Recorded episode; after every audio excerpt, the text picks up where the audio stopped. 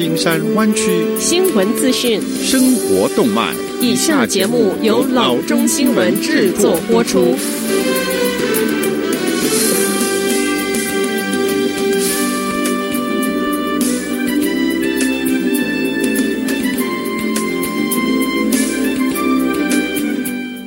各位听众，大家好，欢迎来到老中广播电台的节目，我是君君。我们首先来关注今天的旧金山湾区地方消息。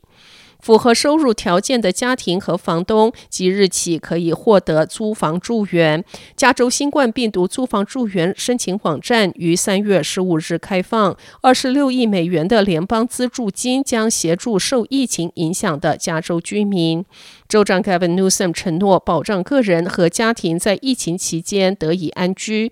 因疫情导致财务困难及面临高驱逐风险的加州居民，即日起可以申请参与加州新冠病毒租房住院 （California COVID-19 Rent Relief） 计划获得协助，以支付预期的租金。房客和房东可以造访 housingiskey.com 或致电八三三四三零二。一二二，免费查询申请资格，并直接进行申请。房客和房东均可以申请加州新冠病毒租房助援。如果房东选择参与这一项计划，加州将为他支付租客自二零二零年四月一日。到二零二一年三月三十一日期间，累计逾期未付租金的百分之八十，前提是房东必须同意免除剩下的百分之二十的逾期未付租金。如果房东不参与这一项助援计划，符合条件的租客也可以自行进行申请。这些租客将可以获得二零二零年四月一日到二零二一年三月三十一日期间累计逾期未付租金的百分之二十五。这笔助援资金将帮助租客在 SB 九一法案的保护之下免受房东驱逐。加州目前已经建立了一个全州范围内的服务网络，可协助居民解答与申请资格相关的疑问并提交申请。此外，加州也在大力拓展多种语言的沟通管道和推广工作，旨在告知房客和租客关于取得加州新冠病毒租房助援计划的途径。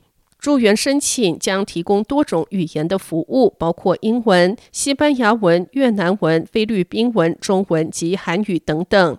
民众也可以致电加州新冠病毒租房助援热线八三三四三零二一二二，热线提供两百多种的语言服务。房东或租客进行申请时，必须所有的必要资料及资格认证的材料。管理申请案件的团队将协助申请人完成申请。此外，申请时会有一份租客一览表或房东一览表。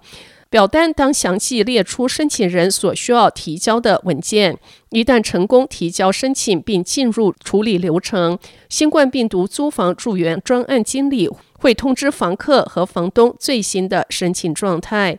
如果需要获取更多关于该计划的申请资格、相关资料等等，可以造访 housingiskey.com。housingiskey.com 或致电八三三四三零二一二二八三三四三零二一二二。下则消息：加州允许有十种并存病的患者接种 COVID 疫苗。这其中包括严重的肥胖症。州政府规定，BMI 四十或以上的居民可以接种疫苗，比如一个体重两百五十磅和身高五英尺六寸的成年人的 BMI 为四十就可以接种疫苗。CDC 认为，BMI 三十及以上的人都属于肥胖。据此。San Francisco 扩大了加州对肥胖者接种资格的定义，允许符合 CDC 肥胖标准的人接种疫苗。简而言之，BMI 在四十及以上的加州居民可以接种疫苗，而 BMI 在三十及以上的 San Francisco 居民也可以接种疫苗。在通过州 MyTurn 网站报名 San Francisco 在 Moscone Center 等地点运行的疫苗接种时，州政府和联邦政府资格条件之间的差异，或许会让你感到困惑。MyTurn 网站要求用户勾选一个方框，表明自己符合疫苗接种资格。肥胖选项显示 BMI 在四十及以上。San Francisco 监视 Matt Haney 发推特提到这个问题，指出 BMI 三十到三十九之间的 San Francisco 居民可以勾选四十 and above 的方框。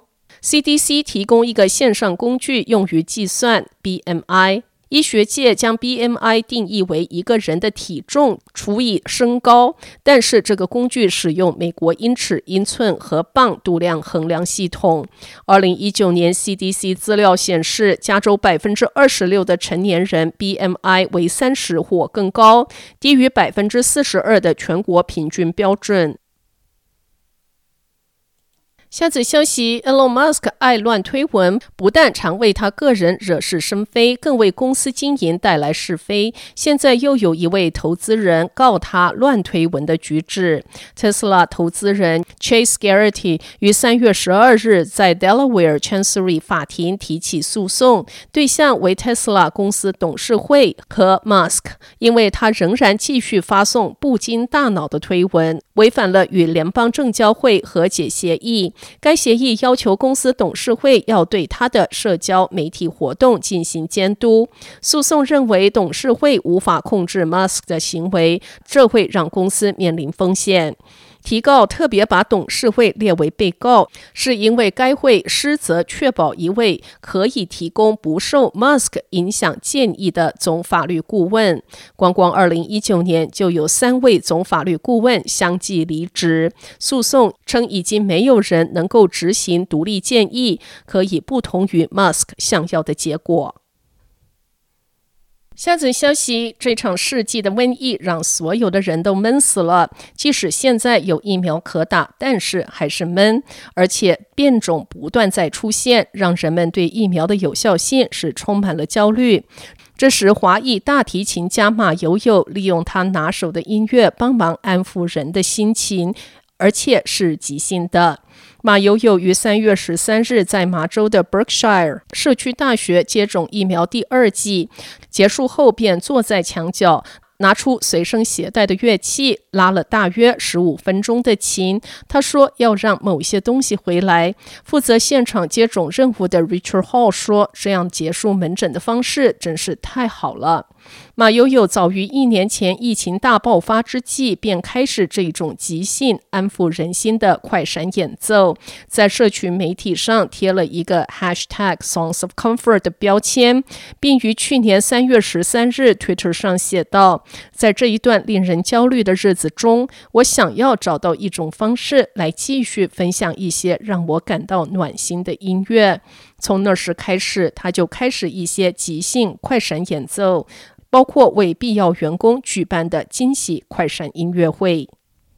好的，以上就是生活资讯。我们接下来关注一下天气概况。今天晚上湾区各地最低的气温是四十七度到五十度之间，明天最高的气温是五十七度到五十九度之间。好的，以上就是生活资讯以及天气概况。新闻来源来自 triple w dot news for chinese dot com 老中新闻网。好的，我们休息一下，马上回到节目来。